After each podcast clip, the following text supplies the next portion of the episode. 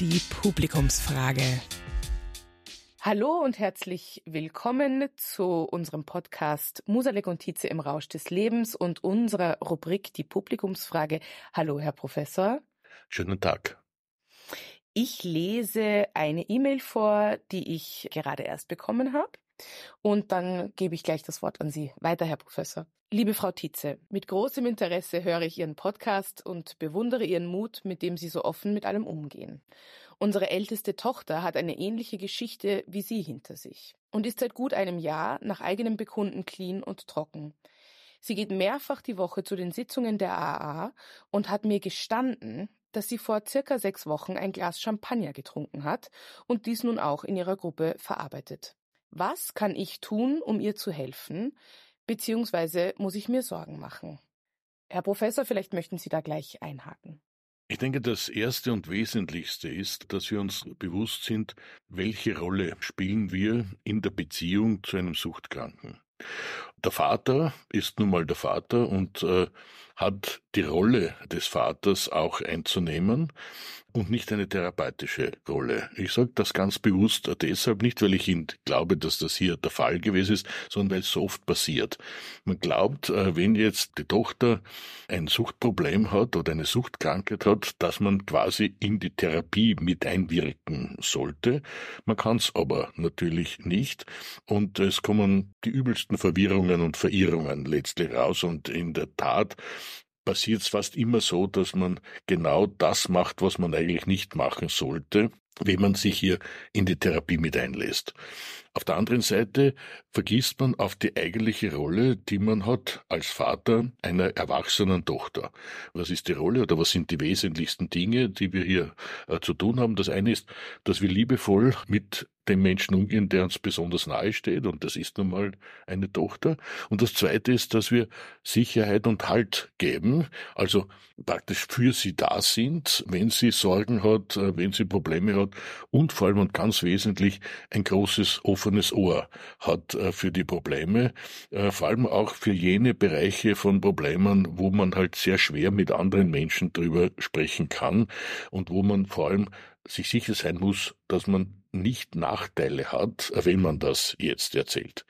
Und wenn man das erfüllt, dann hat man alles richtig gemacht und dann ist die zweite Frage schon quasi gar nicht mehr zulässig, muss ich mir Sorgen machen.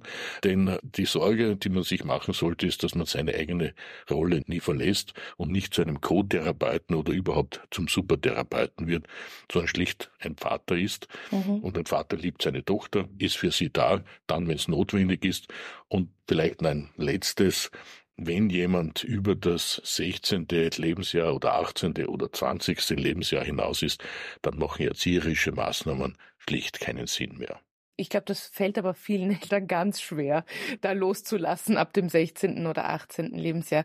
Also mich hat das sehr berührt, dass ich diese E-Mail bekommen habe, weil mein Vater ist vor vielen Jahren gestorben und ich hätte mir gewünscht, dass zum Beispiel jemand sich so viele Gedanken macht, dass er unseren Podcast hört und dann auch noch schreibt quasi, dass er sich Sorgen macht und dass ihn das so bewegt. Also ich finde das schon ein super schönes Anzeichen, auch in dieser schwierigen Situation, dass dieser Vater uns überhaupt geschrieben hat, weil um das geht's, dass man als Kind und man bleibt doch auch irgendwo, ja, man ist das Kind der Eltern, merkt, dass die Eltern sich kümmern und für einen da sind.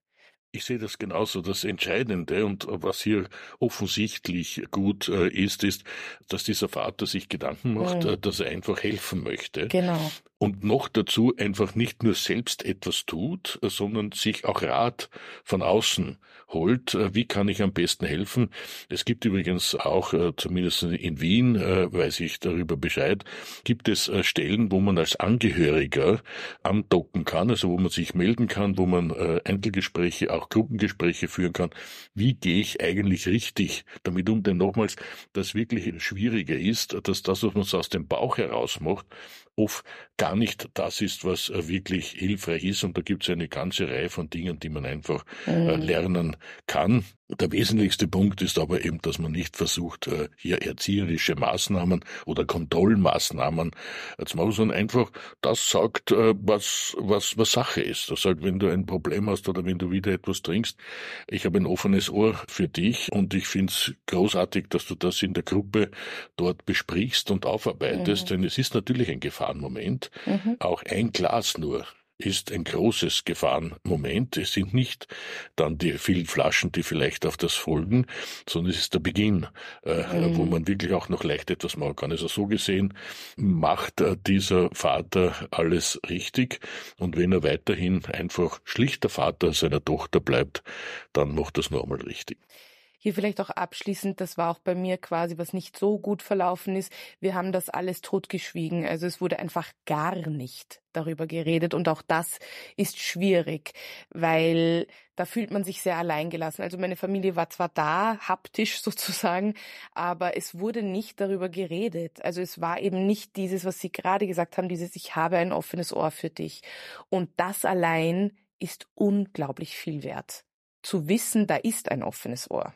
Ja, und es ist nicht sofort eine Reaktion damit verbunden. Ja. Du musst das, das, das, das machen. Oder furchtbar, was ist jetzt wieder passiert? Es geht schon wieder los ja. und es hat ja alles nichts gebracht, etc. etc. Also all diese Reaktionen sind verzichtenswert. Ein offenes Ohr zu haben, ist, ist wunderbar.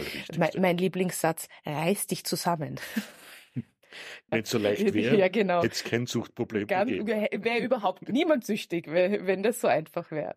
Super, ja, vielen Dank, Herr Professor. Sehr, sehr gerne. Vielen Dank auch an diese E-Mail und falls ihr Fragen habt an uns, schreibt uns gerne zum Beispiel über Instagram Musalek und Tietze. Wir beantworten sehr gerne Fragen aus dem Publikum. Vielen Dank. Musalek und Tietze im Rausch des Lebens ist eine Produktion von Happy House Media. Der Podcast wird produziert von Tatjana Lukasch und Asta Gretschi-Bester.